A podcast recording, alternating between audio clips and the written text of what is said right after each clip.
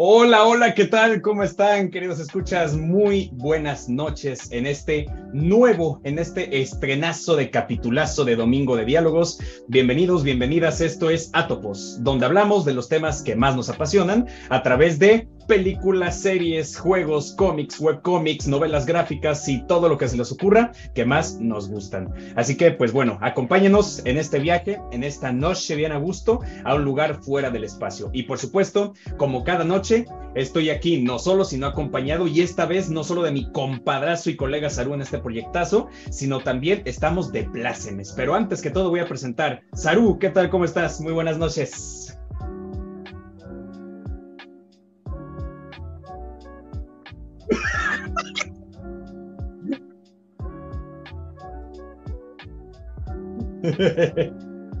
en absoluto, nos ven sonriendo.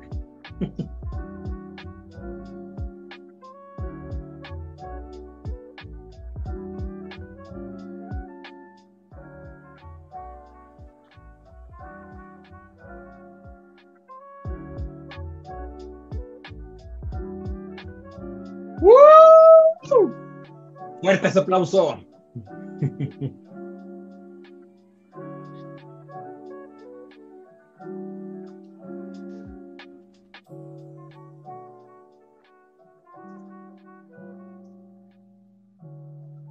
Bien, bien. ¿Qué ondita? ¿Sí me escuchan? Sí, ¿verdad? Fuertísimo y clarísimo. Ah, perfecto. No, muchas gracias por la, por la invitación. Eh, ya ven que justo la última vez que nos vimos estábamos hablando sobre una, un posible proyecto, ¿no? Y, y ahorita, con uno, un poquito tiempo de después, podemos decir que es una realidad o que va a ser una realidad, ¿no? Ese, ese proyecto en particular. Exacto, y ahí tenemos otro invitado más. Son dos. sí. Preséntanoslo, por favor. Un placer. Es el buen Choco. Eh, un poco tímido el muchacho. ¿no? no, suele, no suele estar ahí respondiendo, pero, pero sí le gusta escribir, ¿no? O sea, para responder mensajes sí es bueno, ¿no? Pero este, para, para hablar en público es medio introvertido el muchacho.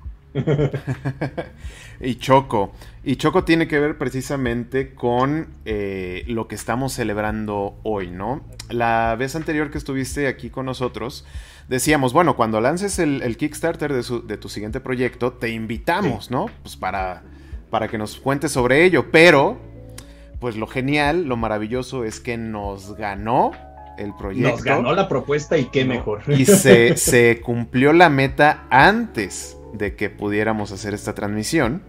Así que, bueno, cuéntanos un poquito de qué, de qué va este proyecto, eh, cómo es. Claro, es este, el proyecto en particular eh, lleva el nombre de Pequeño Josh. Es un cómic para todas las edades. Em, a color completamente. Eh, tiene unas cosillas muy particulares en cuanto al estilo de dibujo, igual a ver si se va como platicando en, el momento, digámoslo. Pero eh, básicamente es una historia ¿no? acerca de un pequeño niño que lo va cuidando su peluche, ¿no? o sea, su peluche es su niñero, y este y pues van teniendo como una aventura en un mundo de fantasía. Em, esta historia en particular es, es inspirada pues por un un relato que yo contaba cuando era niño, ¿no? Este, que en su momento mis padres grabaron en cassettes. En, ese tiempo había cassettes, ¿no? Estamos hablando así de este, de, hace 30 años aproximadamente, ¿no? Y este, y en esos cassettes, eh, hagan de cuenta que en, cuando estábamos comiendo en, en, la familia, de repente yo me ponía a contar una historia o historias improvisadas completamente, o sea, no, no había un guion, no había una elaboración, y, este, y era una situación como que iba surgiendo en el instante. Y muy amablemente, pues ellos este, tuvieron esta iniciativa de grabar eh, las historias, pues, y, acumularlas en cassettes, ¿no?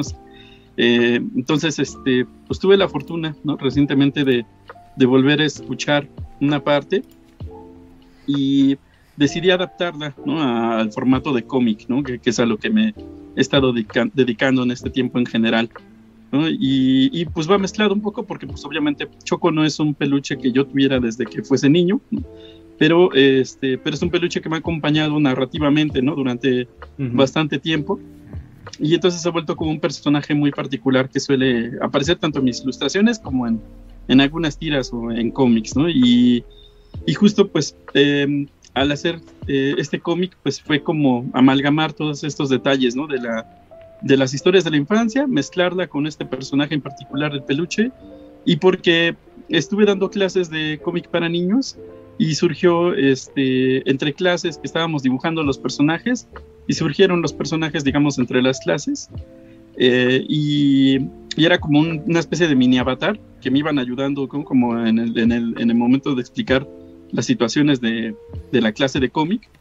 Y empecé a compartirlas en redes sociales. Llamó la atención la dinámica que tenían el pequeño niño y el peluche. Y de ahí surge, ¿no? Como toda la intención de hacer una historia completa, ¿no? Digamos una novela gráfica de 90 páginas aproximadamente y es este completamente a color, es autoconclusiva, este mm. y es un buen boleto también de entrada, digamos, para, para la obra en general. Órale, está buenísimo está muy, muy bueno. Y aparte, el, origen del personaje, que como tú dices, este, eh, tanto con el pequeño eh, hasta ahorita, no es como tal que te haya acompañado desde niño, pero que sí sea una amalgama de todo aquello que te acompañó hasta ahorita, eh, muy como al estilo de Pepe Grillo, una conciencia que te ha ayudado a guiarte por el camino eh, correcto que te ha ayudado a, guiarte con las personas correctas hasta ahorita, pues está bien, bien chido. Y aparte, pues oye, bien temprano ya tiene hasta modo live action que nos viene acompañando ahorita. sí, sí, sí, tal cual. una de las cosas que pensábamos justo en, la campaña de financiamiento de lo del Kickstarter era tener la posibilidad de que otras pues, personas pudieran acceder al, peluche. Em, sobre todo porque es este, como les decía, ¿no? Es un, es un peluche que es, que es como un niñero, ¿no? O sea, está cuidando al niño, ¿no? Y este y, siento que puede generar como esa sensación, ¿no? En, otros pequeños a lo mejor de que este de que se puedan encariñar, ¿no? Con el personaje ahí, este como si también les estuviese cuidando, ¿no? Entonces era como parte vital tener como una posibilidad de tener la producción de peluches del personajito. Buenísimo. Oye, ¿y qué este Cuéntanos un poco sobre el desarrollo de esta campaña, porque, bueno, quedan tres días, según lo que vi, ¿no? Y se cumplió la meta ya, es lo bueno, y creo que se cumplió pues, razonablemente rápido. Em, pero, este, bueno, normalmente las campañas he visto que llegan como a un valle, ¿no? En algún momento, donde mm. medio se estancan, y luego pues ya, o dan el tirón o se caen por completo, ¿no? Entonces, ¿Cómo, bueno, esta, esta campaña tuvo ese valle o no? Y si ¿O cómo lo percibiste? ajá, y si sí lo tuvo, ¿cómo lo manejaste? Claro, pues mira, eh, por ejemplo, em, sabemos que Kickstarter es básicamente esta plataforma como de, preventa, ¿no? Donde tú tienes un proyecto creativo, la gente va aportando de poco en poco para que se haga realidad. Em, se pone una meta económica, se pone un plazo de tiempo estimado para que ambas cosas digamos, se conjunten, ¿no? O sea, se junta el dinero en la cantidad de tiempo mínimo requerido, pues, y si se junta la meta mínima, pues bueno, se, se hace realidad el proyecto. Em, algo en particular que fuimos notando con, con, la campaña es que sí, sí pasó por esta, eh, que, le llaman como la meseta, digámoslo, que es una situación donde justamente se estanca la campaña, em, deja de participar la gente activamente, digamos, dentro de la plataforma eh, por activamente me refiero a aportando económicamente, pues, ¿no? Porque se puede compartir y así, pero eh, a final de cuentas lo que termina pues, siendo, eh, digamos, el, punto principal de la plataforma es que siga aumentando, ¿no? El, numerito. Em, entonces, este, sí, sí pasó por, o bueno, está incluso, yo diría que en, en permanente meseta, este, porque lo que ocurrió fue, fue muy curioso. O sea, eh, nosotros pensábamos una campaña que durara un mes. Eh, las últimas campañas que hemos hecho duran esta cantidad de tiempo, porque también hemos notado que a la mitad de la campaña es cuando se estanca, o sea, como a los a las dos semanas ya ya está muy lento todo todo el movimiento. Entonces, este, para que no se estancara demasiado, pues dijimos nada más hay que hacer que dure pues esta cantidad de tiempo, ¿no? Un mes máximo porque si hacemos que dure más tiempo, va a ser un periodo muy largo de espera, y si hacemos que dure muy poco, nosotros mismos nos ponemos la soga al cuello, ¿no? Al, este, a, que a lo mejor no se logre la, la, meta, ¿no? Entonces, este, pues lo cierto fue, digamos que eh, arrancó muy bien, arrancó eh, subiendo de poco en poco.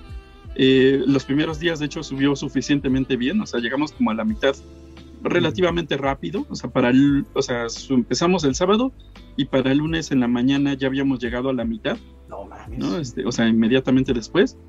Y los días siguientes siguió subiendo, subió subiendo la, la plataforma y justo cuando se logró la meta, en ese momento se detuvo por completo el, este, eh, la, aportación. Algo curioso fue que, digamos, en lo que se iba logrando la campaña, cada día por lo menos estaban entrando una cantidad de personas en la plataforma, ¿no? O sea, mm, a diferencia, digamos, me ha tocado ocasiones en que la campaña arranca los primeros tres días bien y generalmente como al cuarto o quinto día se empieza a estancar de poco en poco, o sea, entra cada vez menos gente incluso hay días donde no entran así de plano, este, y como que se va dosificando, ¿no? O sea, como que va aportando de poquito en poquito y te vas acercando a la meta. Pero aquí en particular eh, se fue acercando muy rápido a la meta, se fue acercando muy rápido y conforme se iba acercando, iba, iba alentándose, ¿no? Así, el, este, eh, la aportación. Y de plano, cuando se, cuando se detuvo, curiosamente, fue cuando se logró la meta, ¿no? Entonces, este, mm. la sensación curiosa es esa, ¿no? O sea, nosotros nos vamos hasta el momento, o sea, realmente de, la meta para donde estamos ahorita han pasado 15 días y en esos 15 días solamente ha subido mil pesos, cuando digamos en los primeros 10 días subió 35 mil, ¿no? Este, entonces estamos hablando de que en un periodo considerable no subió eh, ni en porcentaje ni en cantidad, digamos, directa económica, eh, mucho la plataforma. Eh, entonces este, te queda bueno, lo que hemos estado pensando mucho es esta sensación como de, eh, se logró, ¿no? Se logró muy rápido incluso, o sea, se logró con un tercio del tiempo, pues. Sí. Eh, pero justo no, nunca logramos como poder incrementar las aportaciones, ¿no? O sea, ya no hubo oportunidad de que se sumara más gente. Eh, en particular, lo que yo siento es este que alcancemos a las personas suficientes que habían dicho que le iban a entrar a la campaña.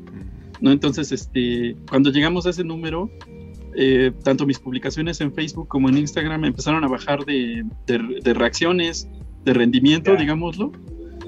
Y entonces este, te queda esta sensación ¿no? de que se logró, pero se quedó estancado. ¿no? O sea, yo esperaba que, para ser sincero, o sea, dada la situación que se había logrado tan rápido, que posiblemente subiera, no tanto, o sea, tampoco esperábamos que subiera al doble, ¿no? Este, dentro de la plataforma. Pero sí esperábamos este, superar tal vez este, como un 20% más de lo, que, de lo que se había logrado, ¿no? Eh, entonces, este, la, la, sensación es esa, ¿no? Desde que queda como, se logró, pero hasta ahí, ¿no? Este, y, y, lo malo fue principalmente que fueron días largos, ¿no? Donde, donde ya, no, ya no hubo aportación dentro de la plataforma. ¿no? Entonces, este, o sea, uno está satisfecho por lograr el cometido, este, contento, ¿no? Porque sabe que hay una base sólida que, hizo realidad el proyecto, pero, digamos, de mi parte, la, parte más negativa, por así decirlo, es que conocí mis limitantes y esas limitantes tienen que, tienen que ver directamente con el alcance y con que a lo mejor no he generado nuevos lectores, digámoslo, en, este, en los últimos años incluso, ¿no? Sí. Ya, ya, ya. Sí, sí, sí. Es un tema interesante ese fenómeno porque eh, como lo preguntó Saru desde el inicio y como lo fuiste explayando ahorita, este Joshua, primero está este fenómeno de la meseta que incluso externamente se nota bastante si te metes un poquito más en el tema de, de quién inició cierta campaña, ¿no? Dices, ah, ya lleva cierto rato así, ¿no? En este punto y no se mueve. Entonces, tanto el valor como el alcance se ven en consecuencia, pero ahora lo que acabas de, platicarnos es también otro nuevo fenómeno, ¿no? De, ok, logramos el objetivo, pero qué curioso que aunque se logró, no hay una sensación de un apoyo un poquito más grande de, bueno, pues si quiero un 15, 20% más, ¿verdad? Sino que es como es esta sensación del alumno que dice, ya pasé, ¿verdad? Ya pasé la materia, pues ya con eso. Sí, sí, sí. Sí, sí, sí. O sea, se, hizo lo suficiente, digámoslo. Ah. Y, y, al mismo tiempo, o sea, por ejemplo, me queda como, como mucho esta sensación, ¿no? De que, por ejemplo, en anteriores campañas, la anterior, la de retadoras, por ejemplo, la, la, última campaña que habíamos hecho, la cantidad de personas eran 44 que habían patrocinado. Pero con Princesa Jolote y con Ecatepunk, que han sido donde más personas han entrado, superábamos 60 y 70 personas respectivamente. En este caso, ahorita tenemos 42. Es decir, que hay un margen, digamos, de 30 personas que en algún momento perdimos, por así decirlo, ¿no? O sea, este, en la plataforma. A veces, o sea, esto es muy, muy claramente, digamos, y lo, hemos platicado tal vez, ¿no? No siempre es, es, viable a lo mejor para una persona entrar a una plataforma de estas características, o no, no siempre pueden estar al pendiente de, de, que se hace una campaña incluso, este, e incluso, o sea, eh, no me parece mal comentarlo, pero por ejemplo, puede haber ocasiones donde a lo mejor el proyecto como tal no termina siendo del interés de, de, todo, de todo este público, ¿no? Que a lo mejor sigue el trabajo, ¿no? O sea, a lo mejor tengo lectores que les gusta nada más, eh, por ejemplo, retadoras, ¿no? Específicamente, ¿no? O el ejemplo, o otro público que nada más le late, por ejemplo, Catepunk, ¿no? Entonces, eh, a lo mejor entre, entre esos, entre eso público, eh, es a lo mejor donde faltó como total conexión, digamos, con este proyecto en particular. Sí, sí, es muy cierto. Fíjate que en recientes ediciones de, de, de, Atopos en Domingos de Diálogo, a veces Saru y yo hablamos acerca de el ruido que generan ciertas comunidades en redes respecto a los productos que ven. Y es curioso cómo cuando vas a un foro y ves una noticia impactante de tu serie favorita, que acabaste de, echarte la segunda temporada y dices, wow, quedé bien picado, vamos a ver qué pasa en la siguiente. Y de repente un artículo dice, serie cancelada, bye bye, ¿no? Y los comentarios suelen ser de gente evidentemente triste e interesada por el proyecto que dicen, chale, pero a mí me estaba gustando tanto, ¿por qué pasó esto? ¿No? Si es que los actores hacían tan buen trabajo y la música y todo, pues sí, pero están viendo quizá la naturaleza del proyecto solo desde la parte artística, que no está mal, pero no están viendo el lado B de la moneda, que es, pues, oye, ¿cuánto tiempo e inversión tomó el proyecto y cuál fue el rendimiento esperado, ¿no? Que la plataforma dijo, ¿sabes qué? Pues lamentablemente, aunque la serie sí le gustó a muchas personas, no fueron a las necesarias o suficientes para mantener sólido, ¿verdad? El proyecto. Y como tú dices, dices, por ejemplo, Ecatepón, que tuvo eh, un buen rendimiento, las retadoras que tienen un buen rendimiento, puede que ese mismo público no tuviese como que el mismo interés, o también puede que sí lo hubieran tenido, pero como dices, no están eh, eh, al tanto de las noticias o pegado, pues porque tienen también sus respectivas necesidades, ¿no? O deseos. Sí, es un, es un tema con fenómenos ahí interesantes por platicar. este, ¿cuál pensando en varias, en, todas sus campañas, ¿no? Eh, ¿Cuál consideras tú que ha sido el tipo de recompensa más exitoso? O sea, o, más bien, ¿hay algún tipo de recompensa que consideres que es el más exitoso en todas sus campañas? ¿O en cada campaña ha sido algo diferente? Mm, pensaría, o sea, también porque, por ejemplo, no, no en todas las campañas hemos manejado lo mismo. Em, una cosa muy notoria también eh, es, por ejemplo, que en estas campañas, las últimas dos, no puse tantas recompensas, digamos, donde tú pudieras elegir, por ejemplo, el libro nuevo y Ecatepong, ¿no? O el libro nuevo y retadoras, así como recompensa suelta.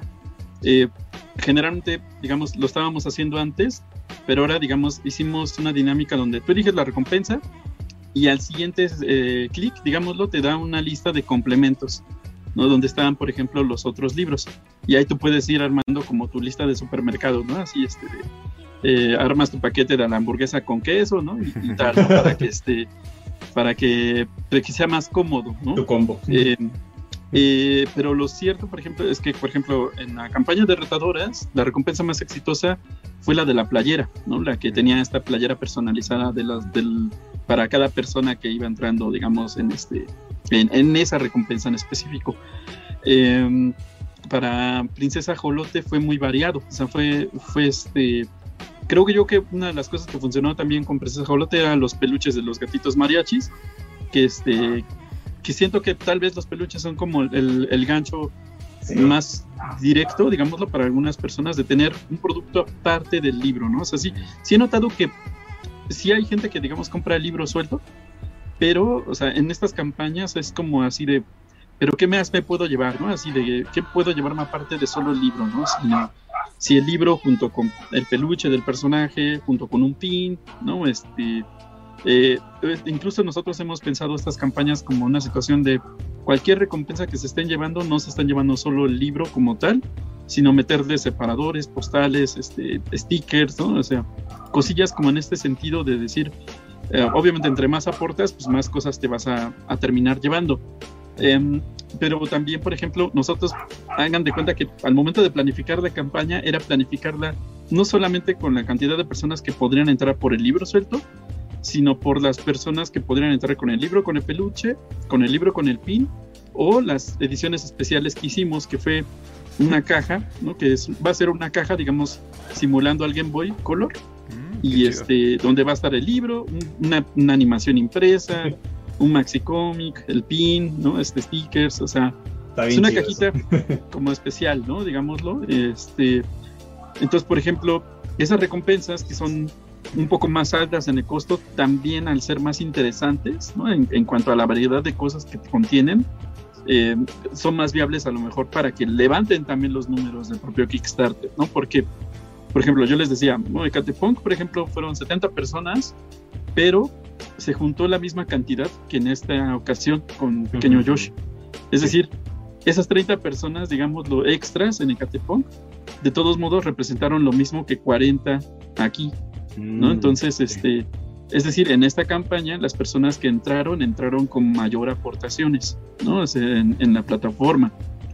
O sea, lo, lo, imaginario para nosotros es qué hubiera pasado si 70 personas entraban con más o menos este ritmo, ¿no? Así de, este, de, de aportación dentro de la plataforma, ¿no? habría levantado considerablemente el número, ¿no? Pero eh, pero queda como en el imaginario, ¿no? O sea, para nosotros ahorita ya, ya, esta situación así de si logramos un número más alto es, es más por una coincidencia, pues, que por algo que estemos haciendo específicamente, ¿no? Entonces, este, pero, o sea, pues, lamento haberme extendido tal vez un poquito con la, con la respuesta, no, no te pero, este, pero sí he notado que conviene que cuando tú vas a hacer un proyecto en Kickstarter no sea solamente el producto base, ¿no? O sea, mm. sino que puedas acompañarlo de cosas que vayan vinculadas con la obra en sí.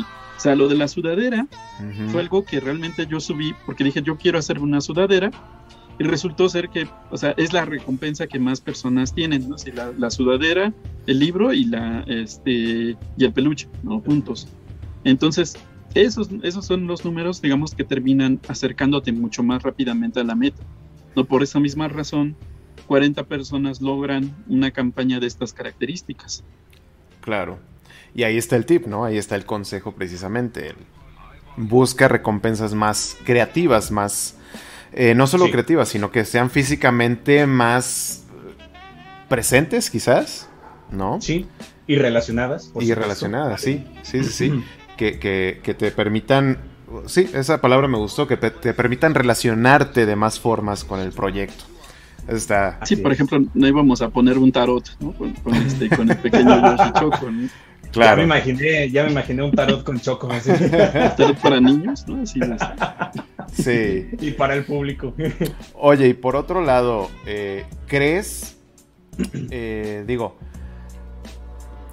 no, no, sin considerar, o quizás considerando también eh, los casos de Princesa Jolote y de Catepunk, eh, ¿crees que esta. Em, ¿Cómo se llama? ¿Crees que este proyecto de.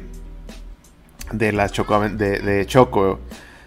Pensando en que es como que la primera vez que aparece, ¿no? A diferencia de cómo manejaste proyectos como La Retadoras o Ecatepunk, ¿no? Que yo recuerdo que Ecatepunk lo publicaste primero de manera gratuita a través de Facebook, ¿no? Y Las Retadoras lo empezaste a publicar en Webtoon, ¿no? Y ya después vinieron los proyectos de Kickstarter. Este, ¿Cuáles son los efectos que crees que esto haya tenido en comparación con la campaña actual? por ejemplo, ahorita que lo estamos platicando, así, este, me hubiera gustado tener esta charla hace como dos semanas, porque creo que, este, eh, tomando en cuenta que justamente cuando las personas conocen los proyectos es más fácil como querer comprarlos o, querer conocer más de esto, o sea, ese, tema, ese concepto, ¿no? Es, es, algo que pasa con frecuencia, pues, en nuestro consumo cotidiano. Entonces, muy probablemente, por ejemplo, el haber subido el cómic completo en, durante, la, durante el bache, durante la meseta, no habría sido tan mala estrategia en sí, este, porque tenían la posibilidad a lo mejor de, encantar a más personas, ¿no? Este, es decir, que precisamente como, como a lo mejor estos otros dos proyectos tenían este alcance más grande, funcionaron mejor con, este, con el público. Eh, también, por ejemplo, creo yo, ah, o sea, por ejemplo, el caso específico de la princesa Jolote, es un cómic que no estaba en línea como tal. Eh, sin mm. embargo, ocurrió como un suceso antes de la campaña, como extra, de la de este, como por fuera, digámoslo, que hizo que las personas a lo mejor se interesaron un poquito más en apoyarla en, ese momento, ¿no? Eh, porque fue justo como que tuvimos una campaña que se tuvo que cancelar en otra plataforma y entonces las personas muy amablemente como que se dieron cuenta de todo este fenómeno y ayudaron en que no me diera más estrés, ¿no? y entraron así tan rápido, pues que se logró en un día, ¿no? En el caso de la princesa Jolote, ¿no? Eh, pero ese, ese fue un fenómeno que creo yo fue específicamente de, de esa obra, ¿no? Em, entonces, ciertamente, por ejemplo, eh, creería yo que precisamente entre más se conocen a los personajes es más probable como darles entrada.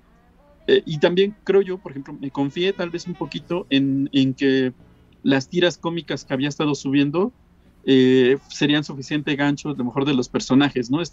Estas tiras que había hecho como durante el año pasado de los dos personajes, eh, pensé que podrían ser como suficiente eh, como para jalar, ¿no? Atraer al público. Sin embargo, también algo, algo muy importante a mencionar era que justamente el contenido de las tiras no es el contenido de este libro, ¿no? O sea, este libro es una historia diferente, ¿no? Donde se cuenta de inicio a fin, ¿no? Y las tiras eran más como aventuras de una sola página, ¿no? Entonces, este, y de hecho, o sea, pensamos durante un momento imprimir también eh, el, el, compendio, ¿no? De, las, de las tiras. Eh, sin embargo, lo amarramos en esta ocasión en particular porque dijimos, solamente si logramos una meta más alta podríamos hacerlo, porque justo como lo que, lo que decíamos es un momento de, de sumarse productos como para hacerlo más atractivo, también tiene que ver como qué tanto va a aumentar el costo de tu campaña cuando empieces a añadir otras cosas, ¿no? O sea, qué tanto va a aumentar con la producción de los peluches, ¿no? Qué tanto va a aumentar con los pines y, muchas cosas así. En particular, lo que yo hice el año pasado fue ahorrar un poco de lo que iba generando los eventos y por eso, por ejemplo, producimos pines, producimos stickers y esos fueron producidos por fuera de la campaña en sí. Es decir, que si yo hubiese a lo mejor necesitado producir es todo esto con la campaña, probablemente la meta tendría que haber sido como de 50 mil pesos aproximadamente. Y entonces, este, era, era jugar un riesgo, ¿no? Porque nuestra, nuestro tope, así de la máxima cantidad de dinero que nosotros habíamos tenido en una campaña era 38 mil. Mm. Entonces, este, si nosotros apostábamos a 12 más, iba a ser una locura, ¿no? y, actualmente, o sea, podríamos casi decir que no estuvo mal tomar esa determinación, porque precisamente los números finales nos dicen que estamos en nuestro mismo margen. Sí. Sí, ¿no? Porque al final de cuentas la campaña fue exitosa, entonces. Sí, al fin de cuentas. No hay realmente. Sí, y así. Ajá. Ay, perdón. No, Siempre es mejor, digamos, contar con una cantidad para empezar a trabajar, o sea, como para hacer esta patada inicial, ¿no? que a lo mejor apostar de algo muy alto y no lograrlo, ¿no? Porque si no, imagínense que nos hubiéramos quedado con 45 mil pesos, ¿no? Así de al borde, ¿no? o una cosa así, o sea, yo estaría arrancándome el pelo, ¿no? En estos momentos, pero, pero este, pero en este caso, pues bueno, o sea, como lo hemos mencionado, ¿no? Es, es algo satisfactorio, suficiente, este, pero siempre va a quedar esa sensación de qué podría haber pasado, ¿no? Sí. Sí, exacto.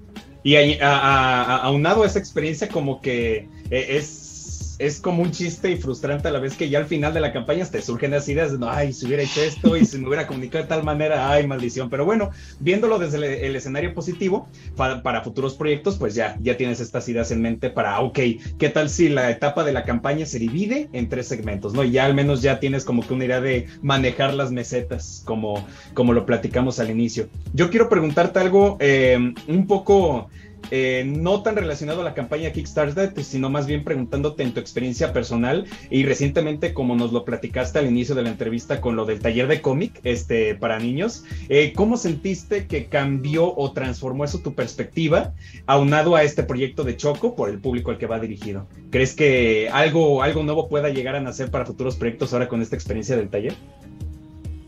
Sí, de hecho, o sea, no me quiero adelantar, no, no, o sea, no, lo, podría mencionar totalmente, pues, pero sí surgieron cosas como muy valiosas, ¿no? En, el, en el periodo. Este, en particular, eh, o sea, fue el hacer un cómic de estas características, ¿no? La manera en la que se trabajó fue casi como reconectar con mi infancia, ¿no? O sea, fue como, o sea, durante mucho tiempo eh, eh, he trabajado como cómic para niños, ¿no? pero jamás me había puesto como a pensar específicamente cómo habían sido algunos momentos de mi infancia, ¿no? Este, y, y por ejemplo, en, en, algunas sesiones que estuvimos en esos talleres era como platicar de, um, por ejemplo, qué habíamos pensado de los videojuegos, ¿no? Y entonces cuando yo les platicaba, les decía, espera un momento, o sea, en mi tiempo se rentaba videojuegos, ¿no? O sea, este, íbamos al, blockbuster, en paz descanse, y este... Y, rentábamos los cassettes sin instructivo y teníamos que jugar durante unos cinco días, ¿no? Es una cosa así. Este, y, y, por ejemplo fue como empezar a, conectar con esos pequeños momentos, pues, y cómo transmitirlos para que también ellos los entendieran, porque al final de cuentas vivimos en dos épocas diferentes, ¿no? Estamos hablando de, de una infancia de hace 30 años, ¿no? Y, y, una infancia contemporánea, ¿no? Donde todo está al alcance pues, directamente de celulares, ¿no? Eh, entonces, este, fue como muy fascinante, ¿no? en el proceso. Eh, y además, o sea, cuando se hizo la campaña fue como pensar, no solamente queremos el libro, sino que quiero hacer una animación impresa, o sea, un flipbook, ¿no? De, este, de Choco y Josh. Y porque la verdad es que, o sea, cuando yo trabajé el cómic, hace un año en realidad, y lo mandé a un concurso, eh, yo pensé por un momento qué pasaría si pudiera hacerlo como una animación, como si fuera una serie, pues. ¿No? O sea, no me aventaría un paquetote de esas características porque sería una locura para una sola persona. Aparte de que económicamente es exageradamente alto el, costo, pues. Ahí sí te arrancaré esa cabeza. sin embargo, o sea, el, este, sí fueron subiendo como múltiples ideas narrativas para, para el proyecto y me quedó muy claro, pues, que cuando terminé el libro, o sea, había muchísimo más que contar, ¿no? Este, el libro cierra muy bien, o sea, no, podría decirles hasta que el libro dice continuará, ¿no? Este, el libro de hecho es, una historia autoconclusiva, muy linda, este, pero sí me queda claro pues que son dos personajes que puedo seguir implementando en diferentes productos. Eh, uno de los productos que se van a dar también en la caja de, de Game Boy Color es un maxi cómic, que es un cómic que está doblado y que vas desdoblando, ¿no? y, que, y que lo haces desde tamaño carta, ¿no? no es muy grande, pero, pero porque justamente una autora, este, no, no sé si específicamente es de, de, Jalisco, pero ha estado en la casa del autor de Zapopan, se llama Yoso Ojeda, eh, hace un cómic que se llama El cumpleaños de Fernanda, que es una inspiración también para, para este cómic. Es, un, es una historia acerca de una niña que cumple años y, este, y quiere festejar nada más comiendo pastel y que traigan a su payaso preferido pero la llevan a la iglesia, o sea, están, le hacen todo, todo el, este, toda la, la, festividad que ella no quería, ¿no? pero este, pero esta autora justamente hizo un fanzine y le llama al fanzine bebé, porque es un fanzine tamaño de un octavo de carta que tú desdoblas y lo haces tamaño carta y entonces es un es un maxi cómic en realidad, pero ella le llama fanzine bebé. Entonces, así como de clic, o sea, por supuesto puedo hacer algo así, pero con Yoshi Choco. Y ahorita, o sea, justo la caja tiene Flipbook, el, este, el Maxi Comic. Y, o sea, si más adelante nosotros queremos, tenemos las tiras básicamente como listas para producirse. Y la, y la ventaja es que, pues, personalmente sí quiero hacer incluso hasta un libro para colorear, ¿no? Y, este, y muchas más cosas ligadas, ¿no? Con, con el proyecto. Obviamente, por ejemplo, cuando tú sacas un proyecto, no puedes arrojar todo, o sea, no podía sacar yo el libro para colorear este, y todas estas cosas juntas, porque lo que nosotros tenemos que hacer es darle vigencia al proyecto y mantenerlo con vida conforme pase el tiempo. Es decir, que cuando pasen unos seis, siete meses, salga un producto extra complementario al libro Muy bien. Y la gente, y la gente que no lo ha comprado pueda tener como diferentes productos para acceder a la obra y la gente que ya conoce la obra nada más va complementando, ¿no? Así con este, con las otras cosillas que van sumándose. Perfecto. Joshua, eh, JC, perdón, perdón, un momentito, tenemos que cortar porque ya saben cómo es esto del Zoom gratuito. este, y todavía no tenemos presupuesto para, para mejorar el Zoom. Entonces regresamos en un minutito. No se vayan.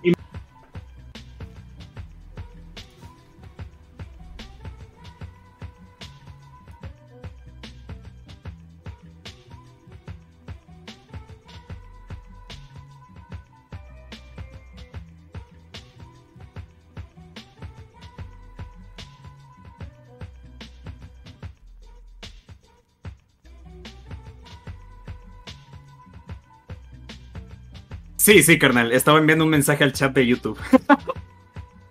para, que, para que la gente no se fuera. y de una vez voy a ir abriendo las redes de Joshua para irlas compartiendo ahorita que acabemos.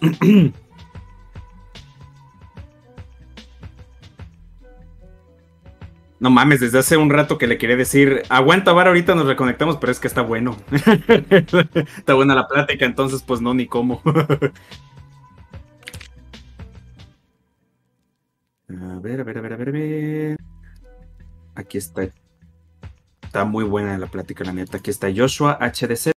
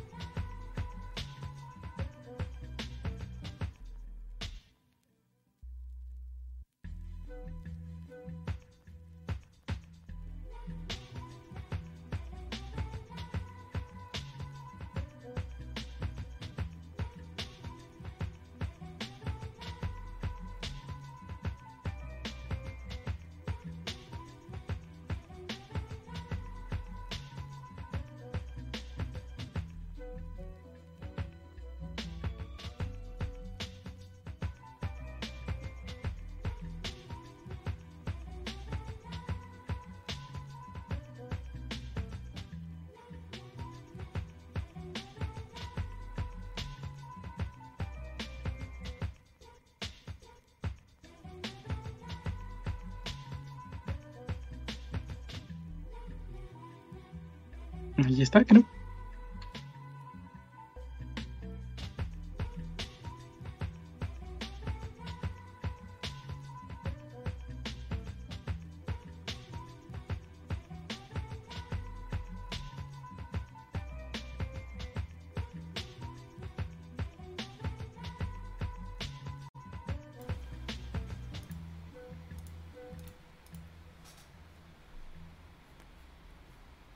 Excelente, estamos de regreso. estamos de vuelta. Anteriormente, bandita, este lo pueden. No fui yo, me hackearon, era un bot que hablaba exactamente igual que yo. Ya ven que la inteligencia artificial está avanzadísima, entonces pues de repente se metió alguien y pues copió mi espectro de voz y dijo, voy a decir algo que JC diría.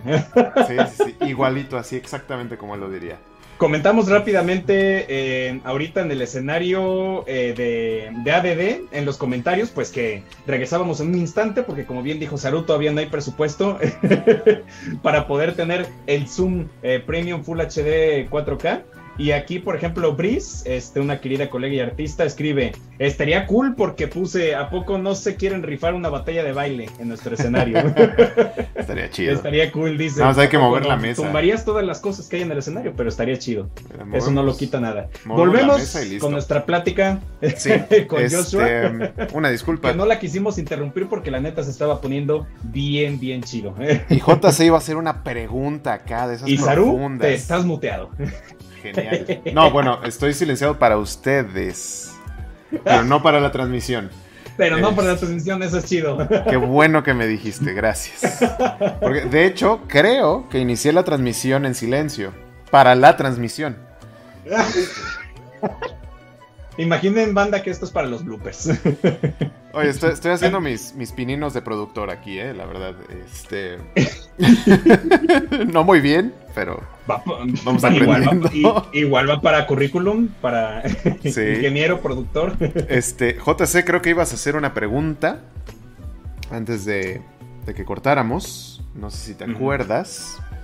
Este, no, de hecho no me estaba, ah, estaba platicando. De hecho, lo que iba a comentar era justo lo que tú dijiste en el, último momento a Joshua de en un momentito. Y Zoom dijo, no, ya no. Estábamos hablando, si mal no recuerdo, de, de cómo eh, esta historia es, eh, pues, fin, eh, bueno, termina, esta historia tiene un fin, ¿no? El, el cómic como tal, esta novela de 90 páginas, termina. Pero que los personajes pueden seguir adelante. Entonces, me quedo pensando y quiero relacionarlo con la cuestión de retadoras, ¿no? Que retadoras, mm. pues no fue algo que terminó en, la primera temporada, ¿no? Sino que decidiste que serían tres temporadas. Eh, no sé si esta era tu idea desde que lo creaste el proyecto, de que durara tres temporadas, o si lo decidiste durante la, el desarrollo. El proceso. ¿No? Pero a lo que quiero llegar, lo que quiero preguntarte es precisamente qué es lo que te lleva a decidir, ¿no? Eh, el fin o el, destino de cada proyecto. O sea, cómo decides. Eh, Ecatepunk va a ser un one shot, digamos, ¿no? Y hasta ahí va a llegar. Las retadoras va a durar tanto. Eh, ¿cómo, ¿Cómo decides? ¿Cuáles son tus parámetros para decidir eso? Ok, ok. Este, igual, disculpen ahí, me, me, superclavé hace ratito. No, no, no, adelante. Este, por cierto, eh, gran cassette de, de X-Late, ¿no? Este, en, el escenario que tiene. Ah, Siempre me quedé esperando la secuela de X-Late. Este, Yo también. Pero gran juegazo y gran soundtrack además de todo. Buenísimo. Este, ahora, sobre, sobre el tema de la decisión, ¿no? O sea, de cuando uno determina cuánto dura un proyecto. Eh, en particular, por ejemplo, Retadora sí fue un proyecto que pensé que duraría tres temporadas. O sea, esa, esa era la idea original. Más bien, de hecho, o sea, el temor de Retadoras era que a lo mejor no tuviera el suficiente público, el suficiente alcance, la suficiente solvencia económica dentro de Patreon, por ejemplo, para, este, para sostenerse. ¿no? O sea, eh, fueron momentos a lo mejor, porque además era inicio de pandemia, ¿no? este, donde no había como esta solvencia económica para mantener un proyecto activo tal vez a, mi propia manera. Eh, entonces, este, yo dije, va a ser tres temporadas, pero la voy a trabajar como si funcionara como una sola temporada. O sea, si termina la temporada uno, nada más le pongo el fin a, la, historia. Este, pero conforme fue avanzando, conforme fue como generando público, dije, creo que podremos aventarnos las siguientes, ¿no? Dependía incluso de los propios Kickstarters. Eh, tan es así que incluso, por ejemplo, esta tercera temporada debería de tener la misma cantidad de páginas que las anteriores dos y sin embargo va a tener menos.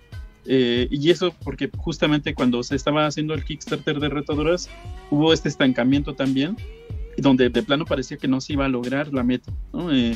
Eh, y entonces era como de changos, ¿cómo podemos mantener eh, solvente este proyecto económicamente, como a lo mejor lo que decía JC, ¿no? O sea, es un proyecto que les gusta, ¿no? Que le gusta a un público, pero no genera lo suficiente para mantenerse activo, ¿no? Entonces, este, eh, lo que decidí fue, voy a, reducirme el, trabajo de retadoras, eh, que sean menos páginas, pero que dure la misma cantidad de tiempo, pues, o sea, que termine en el mismo periodo y este y termine yo de contar esta historia porque quería terminar de contarla Más porque la tercera temporada tiene unos cambios muy radicales, ¿no? O sea, la, segunda temporada de Retadoras cuando termina, termina con un continuará tan, ah, o sea, tan continuará, pues, mm. que este que sería muy incómodo decirles, este, volvieron a su planeta y en, su, y en el camino se murieron, ¿no? Este, eh, entonces, o sea, era como, tenía que trabajar esta tercera temporada, pero lo que hice fue reducirme como el rango de trabajo, porque además, por ejemplo, el año pasado, eh, como ya hubo más ferias de libro continuas, por ejemplo, y participé directamente en ellas, también mi tiempo de trabajo se redujo considerablemente, ¿no? O sea, porque las ferias de libro del Zócalo y de la FILIG, por ejemplo, son ferias que duran 10 días. Y entonces, aventarse maratones de 10 días y encima dibujar el cómic iba a ser una, este, un suicidio, ¿no? Entonces, este, tenía que reducirme la carga. Y además, lo que pasó con Retados fue como justo en el momento donde dije, es el momento en el que entre cambiantes, este, para que sea como esta serie alterna, que va trabajándose, y este, y dije, si consigo una beca, por ejemplo, económica, voy a, voy a trabajarlos en paralelo. Spoiler, no se consiguió la beca, pero este, pero lo que dije, opción B, si no consigo la beca, eh, voy a trabajar nada más el episodio piloto para ver la reacción de la gente y a partir de esa reacción empiezo a analizar si sí puedo trabajar este proyecto por el periodo de tiempo que consideraba adecuado. En, en particular, estos últimos años he pensado proyectos que, que duren un año aproximadamente, porque eso implica, por ejemplo, que del momento en que empieza a trabajarse un proyecto a cuando termina, hay posibilidad de hacer una campaña de Kickstarter, ¿no? O sea, como decir, vamos a cultivar este proyecto, darlo a conocer, que vaya generando su propio público y cuando termine este periodo es cuando se hace como, vamos a ver qué tan redituable económicamente puede serlo, mientras Patreon pueda ir ayudándonos. con Ecatepunk en particular, por ejemplo, era una serie que yo pensé como estas series de cómics norteamericanos tipo en Image Comics, por ejemplo. En Image eh, trabajan con, por arcos narrativos y son de 4 a 6 episodios. Estos episodios salen como en un ritmo con, constante, o sea, de mes a mes, por ejemplo, o de dos meses. Cuando termina la serie, cuando termina el arco narrativo, se determina si continúa o no. ¿no? Entonces, este, por eso las series en Image funcionan así como por arcos narrativos, ¿no? O sea, termina el arco y dicen, ¿saben qué? Volvemos en unos meses y, este, y trabajamos el siguiente arco narrativo, ¿no? Entonces Ecatepunk fue pensado como voy a trabajar un arco de seis episodios narrativos que funcionen como una historia completa y, este, y que cierre ¿no? la, historia. Porque si yo decía, voy a seguir haciendo Ecatepunk, que voy a seguir haciéndolo y haciéndolo, iba a generar muchísimos más libros y este y el problema de los libros continuos es precisamente el tema de eh, eh, si alguien no tiene el 1, va a querer a fuerzas el 1 y, este, y el 2 se va a ir estancando. Y cuando salga el, 20, ¿no? Así, este, voy a tener que volver a hacer el 1 porque, este, porque ya no hay personas que lo tengan porque ya se me acabó el tirar. ¿no? Este, por eso el caso de Retadoras fue como de, sí, son tres temporadas, pero el tiraje es limitado. O sea, no producimos mil de cada libro, porque sabíamos que, por ejemplo, para este tiempo a lo mejor ya nos iban a quedar menos de la mitad del uno, por poner un ejemplo, ¿no? Entonces, este, teníamos que controlar eh, ese tiraje, digámoslo, en ese estilo, ¿no? Entonces, depende muchísimo justamente las horas, la duración, tiene que ver con la extensión de las páginas, de cuánto tiempo se puede ir compartiendo, eh, digamos, en este sentido, como en redes sociales, en una plataforma de lectura y tal. Y este, justo es así como de, bueno, termina un proyecto de un año y que sea un libro. Y, y tratar, en teoría, de hacer como que las historias sean autoconclusivas para que siga habiendo este margen de maniobra y no el temor de, este, de hacer una serie que a lo mejor cuando ya quiera el siguiente libro tengo que volver a invertir en el primero. Claro, Oye, no, pues, ay, es que me, me, quedé pensando en, en, los números, sobre todo en proyectos que, como tú dices, estamos hablando de tres temporadas, pero cuando hablamos de un proyecto de, de largo plazo que llega hasta su mm, tomo 20, 30, 40 y de repente llega alguien de, oye, pues yo voy empezando, no tendrás los primeros 10 pues, ¿cómo le hago? No, está muy retador eso. Como la retadora. Sí, estamos, estamos hablando de ahí, de, que ya se necesita pues, un recurso mucho más grande, ¿no? Para darle continuidad de ese tipo. Que estaría padre en algún momento tener el Josh Fest. Este. donde se, se, reúnan eh, tus fans y, compartan, ¿no? Porque yo creo que también has, has creado tantas historias de naturalezas tan distintas eh, que yo creo que quien te conoce por retadoras, este, pues te ve de una forma, ¿no? Y a eso, eh, eso, eso me lleva a una, a una cuestión, que es tu siguiente proyecto lo, mencionaste ahorita, ¿no? De paso. Este, no sé si nos quieras comentar un poquito más de, este, de este proyecto que se viene. hemos visto unas probaditas en tus redes, ¿no? Probaditas muy, muy pequeñas no sé si hay algo que quieras comentar al respecto o lo seguimos guardando en secreto. Oye, y ya de por sí nos spoileó con el estudio de animación de Chocotún, ¿eh? Entonces. ah, por ejemplo, lo de, lo de Chocotún, ¿no? Así que, que, fue como muy, muy como entre broma y broma, ¿no? ya saben que de repente, así de prueba y error. Este. La intención es, este, por ejemplo, seguir haciendo flipbooks, ¿no? Seguir haciendo pequeñas animaciones impresas y justo, o sea, eh, la idea es como hacer animaciones de los productos que ya están. Es decir, una de los miabriachis, una de, este, las retadoras, a lo mejor, una de Catepong, ¿no? Y entonces son, son productos pequeños, pues, pero que podrían ser como. Es que me ha tocado muchas veces, de hecho, o sea, por eso surge, pues, de que voy a eventos y ya hay personas que me dicen, oye, ya tengo el cómic de los miauriachis, ya tengo el peluche de los miauriachis, ya tengo el pin de los miauriachis, así de, ¿qué más tienes de los miauriachis, no? Y yo así de, así de, este, o sea, la historia era autoconclusiva, ¿no? No era como, el meme, como el meme de los Simpsons, ¿no? Ahora lo tenemos en forma de estampitas. sí, sí, o sea, mm, y es así como de, ok, podría hacer más historias, pero el problema de hacer más contenido en ese sentido es que el producto funciona muy bien con su peluche. Y entonces si yo empiezo a añadir más números de los miauriachis, voy a poner a la gente a determinar cuál sí y cuál no. Y entonces este, van a entorpecerse su venta entre ambos productos. ¿no? Entonces por eso no puedo como generar tantas cosas. Sin embargo, una animación que es algo completamente diferente puede encajar porque es algo complementario. Es algo así como de lo que ya, los que ya lo tienen van complementando, ¿no? Este, este, el contenido.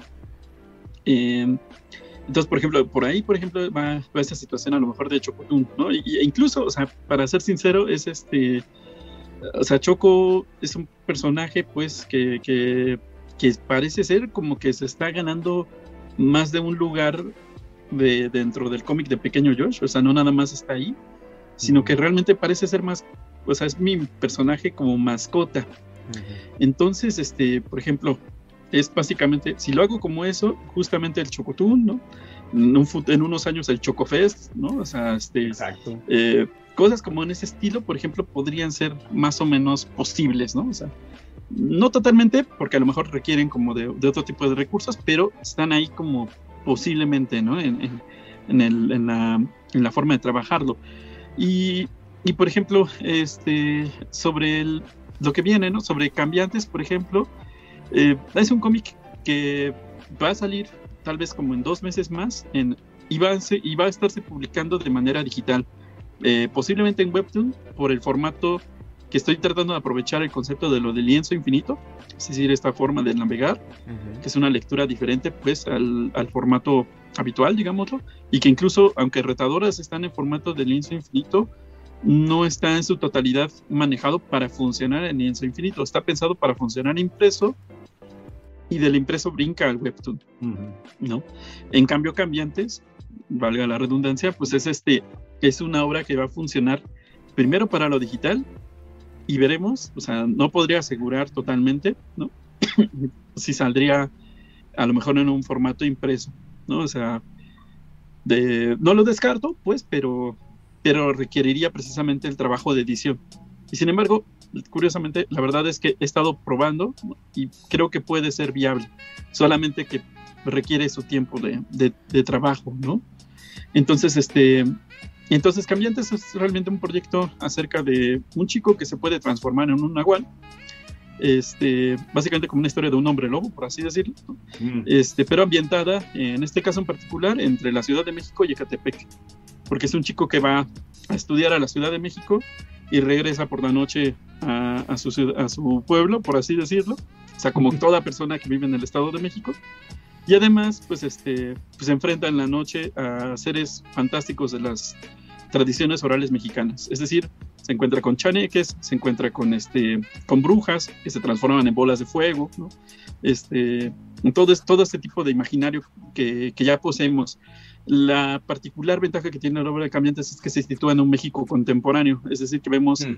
a estas criaturas eh, en un México actual, ¿no? Este, no es en un México de hace 100 años, ¿no? Este, o precolonial, digámoslo, sino es este, en un espacio contemporáneo.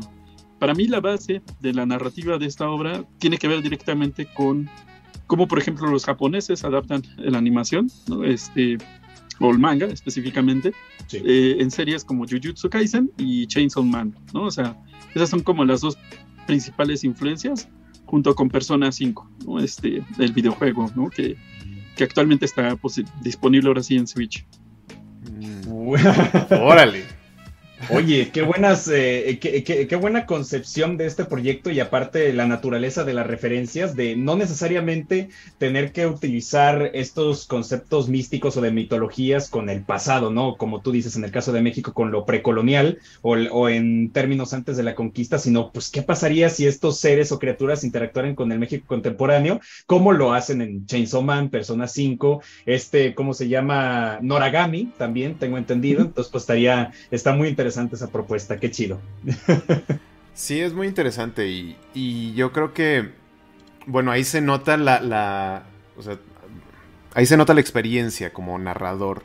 ¿no? Exacto. Porque eh, yo creo que parte importante de, narrar historias es precisamente eh, tener claro, uno, lo que quieres lograr y dos, de dónde viene, ¿no? Eh, ¿Qué es lo que, en qué te estás apoyando, quizás? Esto de las influencias y referencias, ¿no? Este, entonces eso está, está bastante bueno, está bastante chido. Y pues bueno, son... Eh, no he jugado Persona 5, la verdad. este, pero. Que también echarse las 100 horas es, así que este, no, no, no, te invita todos los días, ¿no? A, empezar. Sí, no, no, no, no. Pero también, pues sabemos que eres muy fan de Final Fantasy, ¿no? Específicamente del 9, creo que es el que te he visto mencionar más. No lo he jugado, este, pero al menos visualmente, en, cuanto a estilo, sí noto ahí como que la, la, importancia, ¿no? La importancia que ha tenido para ti, ¿no? en tu desarrollo. Ah, ok.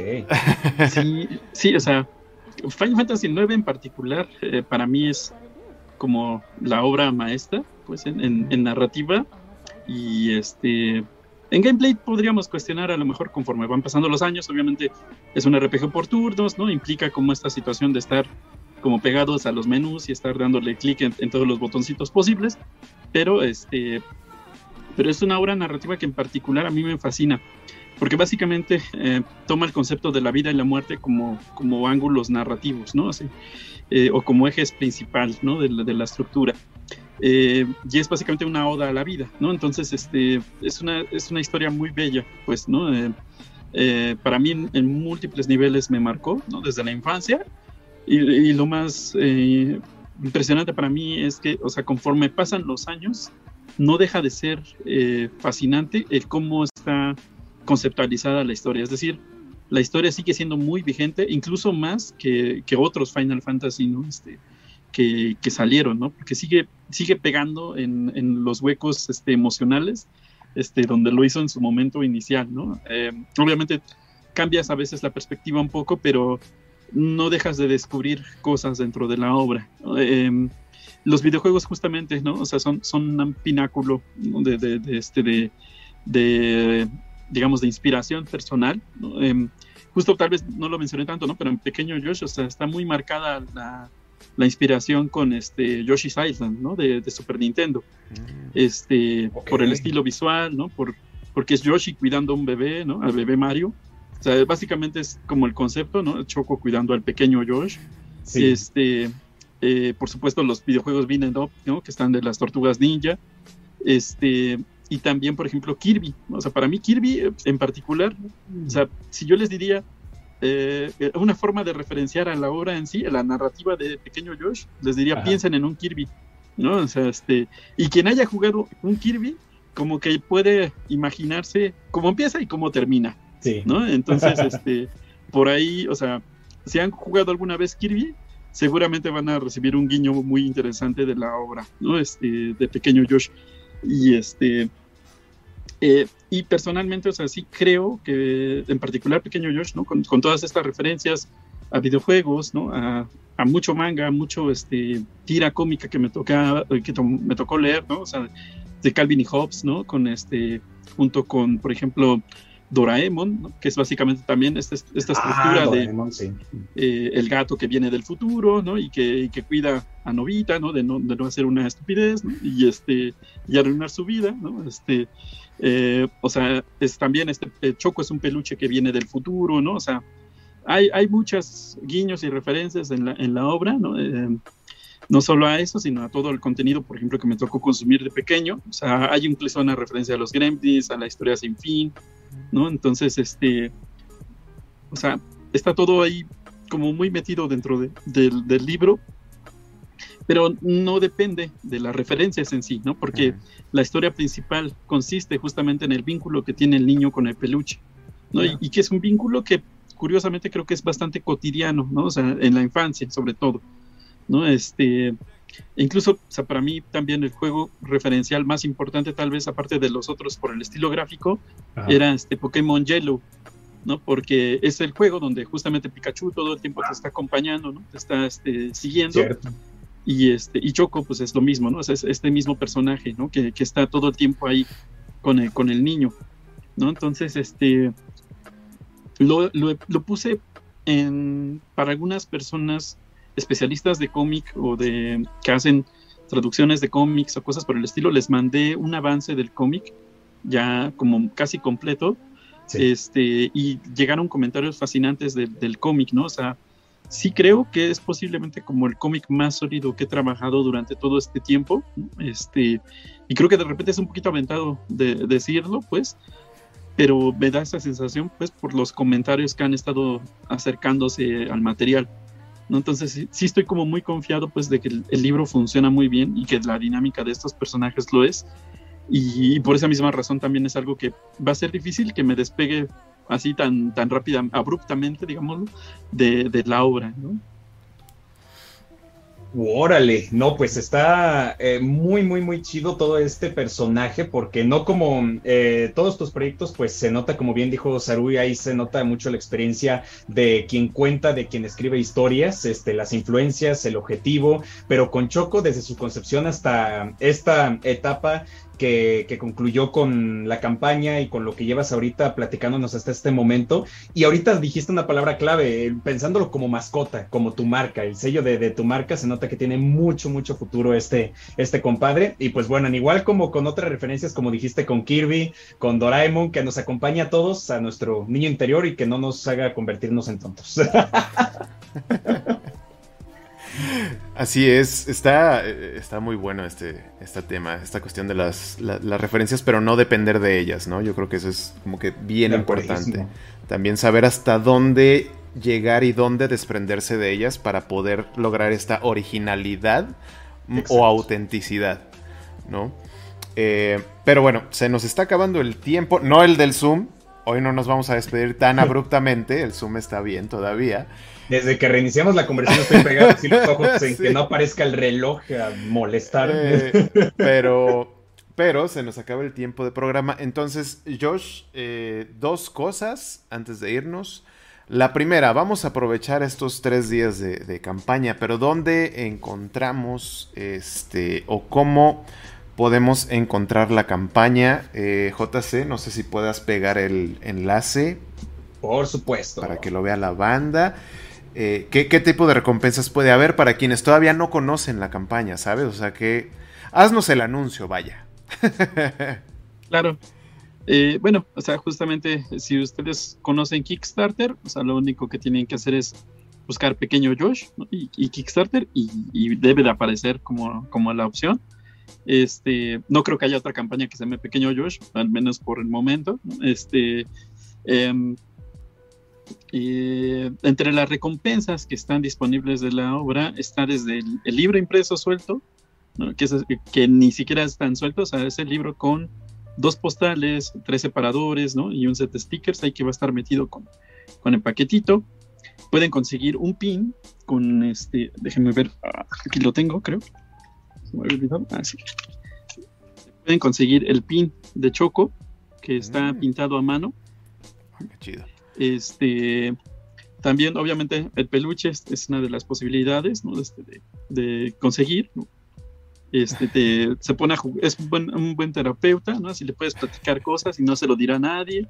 Este, a veces puedes jugar este, con él, ¿no? Le das el control como a tu hermanito, así desconectado. desconectado. Este, eh, y eh, eh, tenemos la sudadera también, o sea, la sudaderita es este, la ha estado como llevando para todos lados para probar todo, todo, la durabilidad y todo, y la verdad es que está bastante bien, ¿no? Este, y por supuesto todo, todos los otros libros también están disponibles dentro de la plataforma. También, como les decía, una de las recompensas es la posibilidad de acceder a la caja, que obviamente no la tengo aquí físicamente, pero imaginen que tengo una caja de Game Boy Color aquí, este, que es cuadradita igual, eh, y la caja contiene eh, el flipbook, eh, que es una animación impresa, este, tiene también el pin, tiene el libro, por supuesto, un set de stickers, las separadores postales, un maxi cómic y además de todo eso tiene un pequeño librito, que es un librito instructivo, que hace referencia a los librillos instructivos que habían en el Game Boy, mm. donde viene en realidad mi proceso de trabajo de la obra. Viene, por ejemplo, de dónde surgen los personajes, este, viene eh, cómo fue el paso a paso para elaborar el libro, vienen quiénes son los antagonistas, este, vienen spoilers, por supuesto, del material, es decir, no recomendaría leer el, el instructivo este, realmente antes que el libro, antes, que, es curioso, pues, porque si no, seguramente se pueden llevar un, un super spoiler. Este, y viene pues justamente cómo fue un poquito del proceso de la animación y del maxi cómic, ¿no? Entonces es un libro como detrás de el proceso de todo, de todo el proyecto. Este, ese librito solamente va a estar disponible dentro de la caja del, de, este, de, esta edición de colección, es decir, no hay otra forma como de conseguirlo. Si son parte de Patreon, en Patreon sí está, este, va a estar disponible el librito instructivo. Este, subí una parte, la que no tiene spoilers, y ya después voy a subirlo completo para, este, para no llenarlos de, spoilers ¿no? en, esta primera etapa.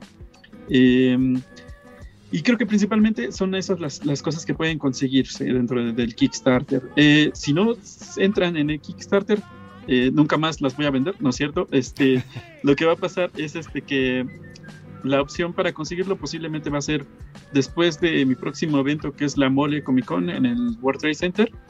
Este, van a poder conseguirlos ya sea con envío, pagando envío y este tipo de situación, es decir, mensaje directo y hacemos esta, esta dinámica de les paso mi cuenta, me depositan y hago el envío. Y este y si viven en el centro del país o en la Ciudad de México, por ejemplo, está actualmente la librería Ríos, este, que está ubicada en Metro Zapata, y ahí tienen todo mi material disponible y van a tener, por supuesto, el, nuevo libro, ¿no? En el, momento en que salga impreso, que yo creo, o sea, tal vez no me quiero adelantar tanto, pero es muy probable que esté listo el siguiente mes. O sea, este, y las recompensas para quienes patrocinaron en Kickstarter es muy posible que se realicen a más tardar en abril. O sea, este, también para, para, me gusta como trabajar en un ritmo, digamos, para que no tengan que esperar tanto tiempo después del Kickstarter, porque es algo así como de patrocinas un proyecto y 20 meses después te llega. Entonces, este, mejor, o sea, en ya este no recuerdas ni para qué. Sí, ya cuando te llegas así como de, ah, sí, había aportado. Este, pero en este caso, muy probablemente en abril van a estarles llegando, posiblemente un poquito antes a algunas personas. Buenísimo. Genial, genial. Este, Excelentísimo, muchas gracias Joshua. En el chat destacado y una vez que pues la transmisión haya concluido, vamos a colocar las redes en la cajita de comentarios, pero mientras para nuestros queridos escuchas que todavía estén en línea, pueden checar las redes de Joshua, su Facebook, el Facebook de Choco, por supuesto, de Choco Comics, el, el Instagram y por supuesto el perfil de Kickstarter para que lo apoyen en futuras campañas. Así es. Y bueno, quiero hacer algo un poquito diferente este, para despedirnos de Joshua esta noche. Bueno, Brice dice, gracias por pasar las redes. Great talk, by the way. Muchas gracias. Eh, le echamos ganitas. Le echamos ganitas, sobre todo con Zoom, contemplándolo. Gracias eh, por, las palabras. Bueno, ya, ya, este... Quiero hacer algo un poquito diferente con Joshua. Eh, no, ya, ya tenemos tus redes, pero precisamente pensando en esta cuestión de que muy poca gente conoce el cómic mexicano, quisiéramos que nos recomendaras este comiqueros o cómics, ¿no? Este, mexicanos que nos recomiendes tú, que, digas estos. Estos de aquí, miro. Claro. Este. Ah, bueno, por ejemplo, voy en primer lugar recomendaría, por ejemplo, eh, a Italia Candelas, que es una ilustradora igual de, por mi rumbo, o sea, es casi mi vecina de acá, de Catepunk. Este, ella trabaja muchísimo con acuarela y tinta china en particular, es decir, ilustraciones como en escalas de grises. Y, sus libros en particular me agradan muchísimo porque además de todo ya empezó a generar eh, no solo su propia editorial, que se llama Candelas y Punto, sino que además le produce a artistas independientes. Es decir, si tú en algún momento quieres que te produzcan tu material, tu cómic o tu libro, puedes hacer una cotización con ella directamente, lo cual es, siempre es como muy bien bienvenido, digámoslo, sobre todo cuando a lo mejor alguien quiere empezar y no sabe por dónde, es una excelente, es una excelente opción el trabajo de Idalia Candelas. Eh, también, en particular, por ejemplo, eh, recomendaría el trabajo de Milo Sketch, que se escribe Millo con doble L. Este, es un artista de Veracruz eh, en particular, em, me encanta este trabajo porque sabe narrar sin usar diálogos y eso es una de las cosas más difíciles de hacer en el cómic. Este, además son ejercicios narrativos donde a veces, digamos, ocupa una palabra y la representa a través de un cómic. Entonces, por ejemplo, hay una, que creo que decía viento y entonces toda la estructura narrativa gráfica funcionaba como si estuviera empujando el viento al personaje, ¿no? dentro de las viñetas. Entonces son, son, son ejercicios de una sola página, pero de hecho yo los uso muchísimo para explicarle a las personas cómo hacer narrativa gráfica. Este, porque es así como de, de punto A a punto B, funciona perfecto lo que, lo que hace Millo. Em, me, recomendaría muchísimo también a Olindart, es este, una artista de Monterrey.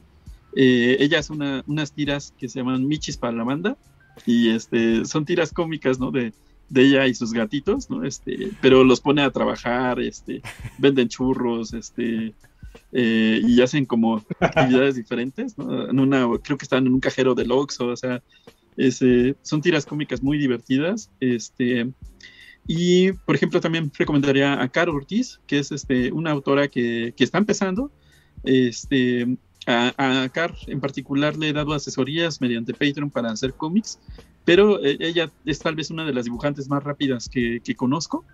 Este, y trabaja muy bien el color. En particular, su cómic eh, lo sube en Webtoons, que se llama Another System.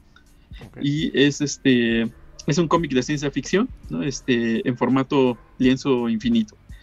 Eh, y una opción más este, para recomendar es la lista de comiqueras mexicanas. Este, si ustedes buscan en Google, este, me parece así como lista de autoras de cómic o lista de comiqueras mexicanas, les va a salir un sitio que generó una artista llamada Virus Bizal, que es de Puebla, y esa lista contiene más de 150 autoras mexicanas. Entonces, este, cada que ustedes le dan a actualizar, te salen en diferente prioridad. Es decir, que tienes, este, no siempre va a estar la primera, digamos, por apellido, ¿no? sino que tienes esta posibilidad de encontrar en ese caso, a más de 150 autoras, y vienen sus redes sociales, viene su cómic, y es como la biblioteca más grande que hay ahorita este, de, artistas, en particular de autoras. ¡Wow! Más de 150 autoras, ¿no? Eso, eso debería... y la última actualización dice ahora 175 autoras de cómic. ¡Wow! Eso, y eso debería dar una idea, eh, darnos a, a, todas y a todos una idea de la magnitud del cómic mexicano, ¿no? Que es lo que nunca vemos. O sea, 175 autoras, o sea, solo autoras, más todos los demás que faltan, ¿no? Entonces, ¿cómo que no existe el cómic mexicano? Claro que existe, está vivo, ¿no? Eh, y bueno, eh, me, me, permito aquí a reiterar la recomendación, o bueno, mencionar de nuevo a Jos Ojeda, que sí he tenido ya la oportunidad de, leer esta del cumple de Fernanda. Y está buenísimo, porque aparte mete unas cosas acá de filosofía y psicología bien profundas dentro de, no sé, se pelearon, ¿no? Y se, tiraron pedradas o algo. Y, ah, sí, es que esto sucedió, porque bla, bla, bla. Está buenísimo, me encanta. Este, pero bueno, eh, JC, no sé si quieres agregar algo más. En este momento, solamente para recordarles a nuestros escuchas, agradecer también la, presencia de todos ustedes que están aquí apoyando el contenido y escuchando estas entrevistas chidas que en el chat ya están colocadas todas y cada una de las referencias que nos acaba de compartir Joshua, pero aún así terminando la transmisión, vamos a dejarlas en la cajita de comentarios, pues para que puedan acceder y que no digan que no hay cómic mexicano. excelente, excelente. Pues Joshua, un gustazo tenerte de aquí de nuevo. Este, vamos, a, vamos a aprovechar estos tres días. Ojalá sea una más gente para cerrar, cerrar con, más gusto todavía, ¿no? Este, no sé si quieras eh, agregar tú algún comentario, Joshua, algún saludo. Eh, en especial. en especial.